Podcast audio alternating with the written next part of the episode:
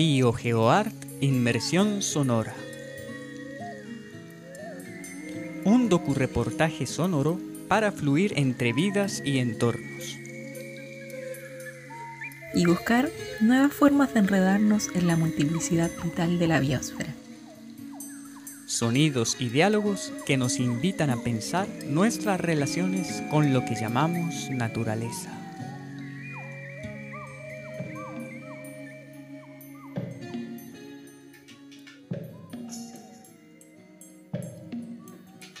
Les damos la bienvenida a esta nueva inmersión sonora, en la que avanzaremos acompañados por dos investigadoras del proyecto Anillos BioGeoArt. Mi nombre es Grimanesa González Tapia, quien es socióloga, magíster en salud mental infanto-juvenil y doctorante en psicología. Y yo soy Susana Cortés Morales, antropóloga y doctora en educación. En esta inmersión revisaremos una temática especial, a propósito de la relación entre sociedad y naturaleza, pues se trata nada más y nada menos que la conexión de las personas en las etapas de la vida que llamamos niñez y juventud con el entorno y abordaremos este tema desde la observación y reflexión sobre cómo influyen o no las relaciones con el entorno en el bienestar de jóvenes y niños y niñas, que, como dice Grimanesa González Tapia, en realidad está enmarcado lo que fue mi proceso de tesis de magíster infanto-juvenil, que es un estudio desarrollado en Vilches Alto con niños de la comuna del, sector de Vilches Alto, perdón, que fue desarrollado durante el año pasado. Es decir, en el 2019. Eh, a la población infanto-juvenil que, hay allá en el sector y que dice relación con el bienestar, en este caso, y, los, en este caso su relación con, con los entornos naturales del sector. Y como contrapunto, revisaremos la relación entre niñez y entornos naturales desde los intereses de investigación de Susana Cortés Morales. Lo que más me ha interesado estudiar es la vida cotidiana de la niñez en distintos contextos y particularmente sus relaciones espaciales, eh, movilidades y, a partir de eso llegué también al, tema del que hablamos hoy, que son las relaciones de la niñez con otras entidades de la naturaleza. La, la, relación entre los conceptos de infancia y naturaleza. Lo que viene desarrollando Susana como investigadora postdoctoral del proyecto Anillos BioGeoArt. Comencemos primero con una pregunta de tipo general. Grimanesa, cuéntanos, ¿cómo es que las percepciones sobre el entorno o el medio ambiente inciden en el bienestar o la salud de las personas? Bueno, eh, eh, las percepciones que tienen las personas están íntimamente relacionadas con el espacio en el, que, en el que la persona crece y se desarrolla. Por eso es súper importante el tema de poder eh, cotejar estas percepciones porque esto nos permite en este caso circunscribir también donde puede realizar las intervenciones en, las personas. Cobra importancia también en el desarrollo, eh, pudiendo aumentar, por ejemplo, en el caso de, encontrar alguna situación que, sea compleja, poder intensificar las acciones en esta medida. Y por el hecho, por ejemplo, de, que la sola exposición permanente, eh, por darte un ejemplo, a los espacios naturales con mucha vegetación arbórea, podrían aumentar sentimientos de bienestar en las personas, entonces nosotros podríamos ir focalizando las acciones también para poder ir generando instancias de, contribución que permitan desarrollar eh, instancias de protección hacia estas mismas, estos mismos sectores, por ejemplo, de manera de poder ir en la línea también de ir manejando y mejorando eh, los niveles de bienestar de las personas. Mira, si pudiera graficarte, el bienestar de las personas está compuesto como de tres ejes, si lo pudiera explicar muy gráficamente. Tienes un eje que más bien es subjetivo y que dice relación con mi experiencia de placer o displacer que yo tengo con mi entorno. Por otro lado, tienes un eje más bien psicológico y que tiene relación en este caso con estas sensaciones de autorrealización que yo tengo a partir de mis experiencias con el medio. Y por otro lado, tiene un eje más bien social que tiene relación eh, en este caso con cómo yo interpreto las relaciones que yo tengo con el espacio social, el entorno comunitario que yo, en el cual yo me desarrollo. Entonces, por eso los sentimientos de bienestar están íntimamente relacionados con, en este caso, el entorno en el cual yo me desarrollo, porque va a depender mucho de cuál es el el feedback que se produce entre el entorno y yo y que me permite en el fondo construir mi sentimiento de bienestar y, y de ahí en el fondo tirar línea a lo que es mi calidad de vida. Y a propósito del sentimiento de bienestar y las maneras en que el entorno participa de la vida, les invito a las orejas pequeñitas y a las grandes también a escuchar la canción Maiten, compuesta y cantada por Milena Muñoz, también conocida como Milenaria Araucaria, especialista en cantoterapia, en la que nos cuenta de algunas de las características de ese árbol, el Maiten, así como de las maneras en las que aparece en la vida humana. Canción que hasta ahora hemos escuchado de fondo.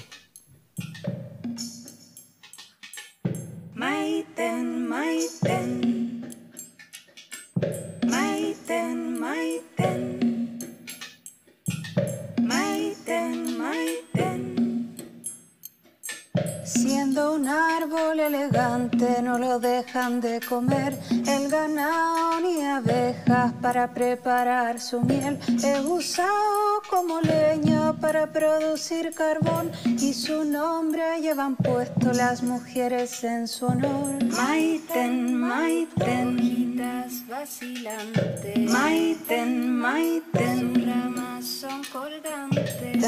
Vestido muy de verde para cualquier ocasión, con postura bien derecha y flaca ramificación. En noviembre floreció de cualquier sexualidad, nacen frutos con semillas que el viento hace dispersar. Maiten, maiten, hojitas vacilantes. Maiten, maiten, sus ramas son colgantes. Maiten, maiten, hojitas vacilantes. Maiten, maiten, sus ramas son colgantes.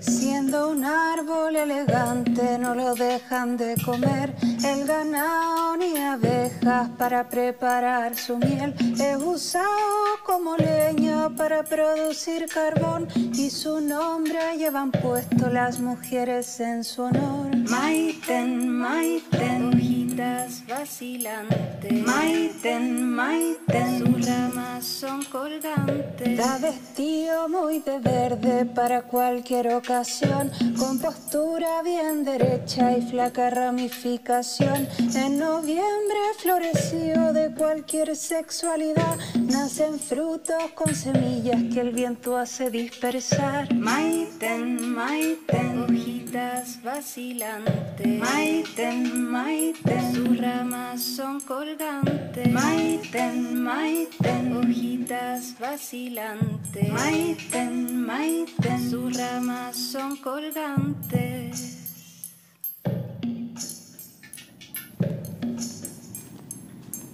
Maiten, maiten. Trae uno mi papá. Va a grabar ahora. ¿Pero qué va? Si se suelta, cagártelo.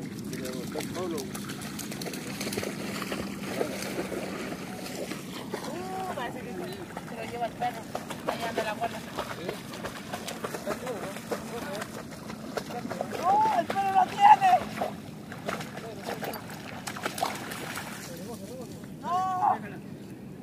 ¡No! ¡Hey! Retomemos nuestro camino, pero tensionando la idea de la relación con la naturaleza en las edades tempranas, con los modos o la calidad de vida de los jóvenes, niñas y niños en la actualidad. Y preguntémonos si será que están cada vez más desconectados los niños y niñas y los jóvenes de la naturaleza. Bueno, esta pregunta no- nos lleva a, a ideas que se han extendido durante las últimas décadas, eh, como por ejemplo esta noción del síndrome de déficit de naturaleza de la que habla Lu, que se relacionan con los riesgos del sedentarismo y del uso de nuevas tecnologías por parte de, de niñas y niños en el presente para comunicarse, para divertirse, para expresarse, y, y cómo todo esto plantea supuestamente una desconexión de parte de las niñas y niños con la naturaleza, con efectos nocivos tanto a nivel individual, por ejemplo, en, relación a la falta de ejercicio, de tomar aire fresco, de estar en contacto con espacios verdes o, lo que se entiende por espacios naturales, con animales, de observar ciclos naturales, etc. También a nivel colectivo o social, eh, en el sentido de que estas nuevas generaciones están supuestamente más desconectadas de, la naturaleza y por lo tanto menos interesadas en, en su protección o en buscar formas de vida más sustentables.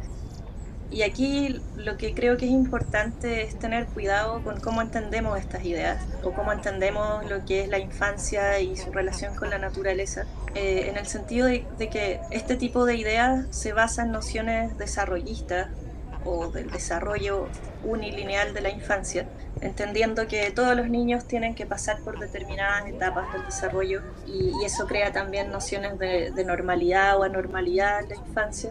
Eh, y por otro lado también basadas en nociones dicotómicas de lo que es la naturaleza y la cultura. Por lo tanto, estas perspectivas muchas veces idealizan lo que es la naturaleza eh, y se entiende como, como una forma de idilio de, retorno al pasado también, que muchas veces tiene que ver con, realidades específicas, geográficas, culturales y económicas, como es por ejemplo esta idea del idilio rural eh, norteamericano o europeo, que hoy día vemos mucho en imágenes, en, redes sociales en relación a, la infancia, que es en el fondo un, idilio blanco eh, y basado históricamente en, en relaciones de explotación colonial de los recursos naturales pero eso como que no es cuestionado, solo se queda esta como estética de, la naturaleza en relación a la infancia. Y también eh, desde este punto de vista, desde este tipo de perspectiva, es fácil que la niñez aparezca como culpable por, por esta desconexión, eh, por su sedentarismo, eh, en lugar de analizar más críticamente cuáles son las circunstancias que dan origen a estas tendencias. Por ejemplo, a la reducción del movimiento en el espacio público por parte de, la niñez, también a esta creciente urbanización de la infancia. Por lo tanto, creo que es importante tener en cuenta que, que la naturaleza no, no se trata necesaria exclusivamente de, de espacios verdes, de lo salvaje, de lo no humano, sino que la humanidad es parte también de la naturaleza. Por lo tanto, nuestras construcciones culturales, materiales, nuestras creaciones también son parte de la naturaleza. Por lo tanto, la infancia es parte de la naturaleza y aquí me parece importante resaltar esta noción de mundos comunes que plantea, que viene de la TUR, pero que la plantea también el colectivo Mundos Comunes en relación a la infancia eh, y su posicionamiento en el mundo natural, no, que no es un mundo ideal natural, disneyficado como, como dice Africa Taylor, sino que es un mundo, el mundo real, que puede ser urbano o no, pero que también ahí hay naturaleza y la infancia está como parte de eso. Y aquí pierde un poco sentido hablar de esto de, conexión o desconexión o reconexión con lo natural, eh, sino que se trata más bien de, de qué tan conscientes somos y qué tan conscientes pueden ser las niñas y niños de nuestro lugar en la naturaleza y del impacto que tienen nuestras acciones y las interdependencias de las que somos parte con, con otras especies, con paisajes que habitamos y con los recursos naturales que, utilizamos, para así poder participar más conscientemente de, estos procesos y generar relaciones también más empáticas con otras entidades también naturales con quienes compartimos el mundo.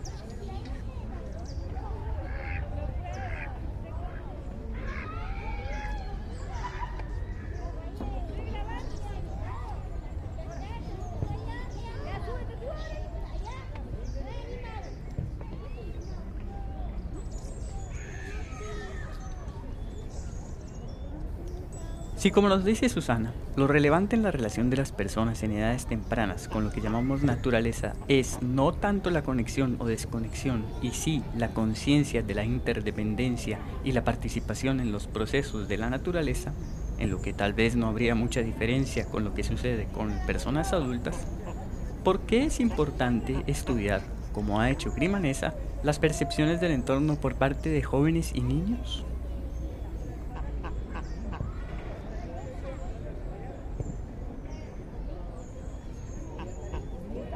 Mira, en primer lugar, eh, lo primero que tenemos que tener claro es que los niños y la percepción de los niños eh, es totalmente diferente a la percepción de los adultos. Entonces, si queremos desarrollar en este caso eh, acciones que busquen tener un impacto en la población, y queremos que estas acciones ojalá perduren en el tiempo, lo interesante sería en el fondo recoger el testimonio como lo realicé en este caso, de los niños, y a partir de ahí, en este, en este caso, poder desarrollar acciones educativas permitan en este caso promocionar no solamente materias eh, eh, de preservación biológica, sino que también medidas de autocuidado, de promoción de, estrategias de autocuidado, si pensamos en este caso en la salud mental, eh, que sería importante también que se suscitaran en las primeras etapas evolutivas de los niños, ya que en este periodo se consolidan hábitos, se consolidan valores, eh, y significados medioambientales también que estarán presentes durante gran parte de la vida. Y desde ahí yo creo que es la importancia también de poder conocer desde esta mirada para así de una u otra forma eh, saber cómo, cómo poder beneficiar de mejor forma eh, la calidad y la salud y el entorno también de estos chicos en, en estos sectores. Y otra pregunta que surge es, ¿Qué tendría de especial la relación de los niños con la naturaleza? Claro, en, ese sentido yo creo que, más que entender, que más que hablar de, cómo debieran ser estas relaciones, que muchas veces se, se habla, es interesante pensar o observar cómo son estas relaciones en, la práctica entre la niñez y otras entidades naturales en diferentes contextos. Y en ese sentido yo no creo que la niñez tenga formas esencialmente diferentes o particulares en, cómo se relacionan con, con, otros humanos y más humanos en la naturaleza. Sin embargo, creo que sí es posible eh, e, esta percepción que hay generalizada de, de, que en la infancia quizás es como más fácil, más fluido generar lazos o como empatía con otras entidades naturales, es posible que se deba en parte al menos a algo de lo que habla Eduardo Kohn, un antropólogo, eh, en su libro Cómo piensan los bosques. Eh, y aquí él se refiere a las diferentes formas de representación o de pensamiento que se encuentran en la naturaleza, que no son necesariamente el lenguaje simbólico humano al que estamos más bien acostumbrados, sino que hay otras formas de representación. Eh, por ejemplo, los signos, en la naturaleza, los patrones de la naturaleza, las formas, que también implican pensamiento y formas de representar el mundo por parte de diferentes seres eh, y también cómo otros interpretan estos, estas representaciones y actúan de acuerdo a ellas. Y en ese sentido creo que sí es posible pensar que en la niñez, sobre todo en los primeros años de vida, los niños y niñas más jóvenes, cuando aún el lenguaje verbal, textual, simbólico eh, no se ha establecido como, como, la forma dominante de comunicación y comprensión, hay otras formas de representación que quizás son más cercanas a estas otras formas que tienen eh, otros seres, otras formas de la naturaleza para representar el mundo. Y por eso creo sí que quizás es más para los niños más fácil o más cercano estar atento a estas señales, a estos signos de otras formas naturales eh, y entenderlas quizás también más fácilmente porque son más cercanas a sus propias formas de comunicación. También creo que los niños cuando están aprendiendo a moverse, por ejemplo, requieren estar mucho más atentas o atentos de, todo su entorno, de, los patrones de la naturaleza o del entorno construido también. Por ejemplo, para no tropezar, para no caerse tan fácilmente, hay, como niveles de atención mayores que al mismo tiempo te ponen en mayor sintonía con los hábitos o con los patrones del, mundo. Eh, y creo que eso es lo que puede muchas veces traducirse en esta idea de, de la niñez como más cercana o, más fácil de relacionarse con estas otras entidades naturales.